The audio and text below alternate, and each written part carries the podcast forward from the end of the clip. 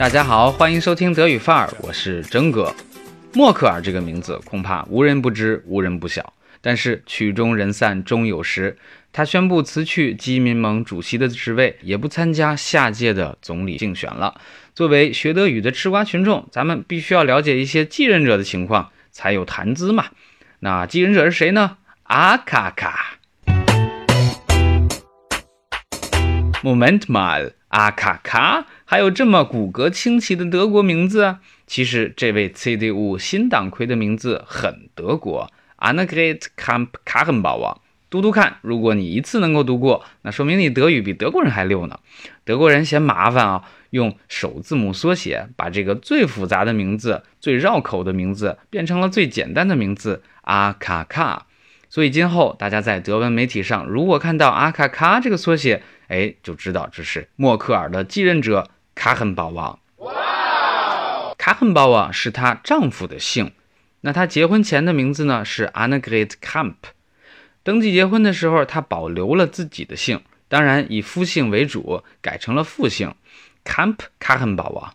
那么按照我们之前给大家解析过的德国的姓名规定，阿卡卡的孩子们只能姓卡亨堡王，而不会在名字当中体现。母亲的姓氏 Camp。那么阿卡卡二十二岁，也就是还在上大学的时候就结婚了，老公是个矿业工程师，包 engineer。可是阿卡卡一心扑在政治事业上，没有时间做家务陪小孩，所以她老公呢，索性就辞职了，成了全职爸爸。直到今天，虽然孩子们都已经成人了，可是家务活还是由阿卡卡的丈夫来做。默克尔年轻的时候其实留过长头发，但是卡很薄啊，却一直都是短发造型。小的时候还经常有人把他当成男孩。他也试着留过长头发，但是却没有耐心去等。别看阿卡卡的职位越来越高，但据说他的理发师基本没有变过。Sie geht immer zu ihrem Stammfriseur im Heimatort。好了，今天的内容很短很轻松，略微八卦，主要讲的呢就是。默克尔的党内继承人卡恩堡啊，德国人称阿卡卡的名字来由、家庭情况以及短发情节。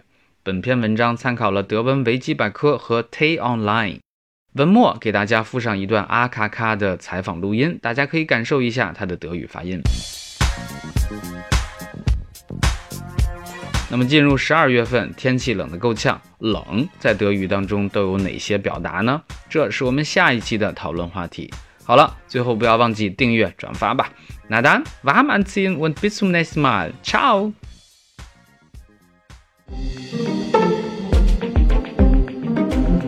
Was ist Jens Spahns größte Stärke? Er ist ein sehr kreativer und zielgerichteter Politiker. Was kann Friedrich Merz am besten? Er kann äh, auf jeden Fall besser im Flugzeug fliegen, als ich das kann. Warum sollte die Partei trotzdem Sie zur Parteivorsitzenden wählen? Weil ich äh, eine gute politische Erfahrung einbringe, ein gutes Gespür für die Partei, viel Regierungserfahrung und weil ich schon harte Wahlkämpfe bestanden und gewonnen habe. Was würden Sie als Parteichefin anders machen als Angela Merkel? Würde die Prozesse umsteuern, die Partei sehr viel stärker mitreden lassen, mitentscheiden lassen, bevor es sozusagen in die Regierungsarbeit geht, die programmatische Erneuerung vorantreiben und vor allen Dingen organisatorisch und so aufstellen, dass wir auch die neuen Wettbewerbsherausforderungen in dem, im Politikgeschäft auch bestehen können.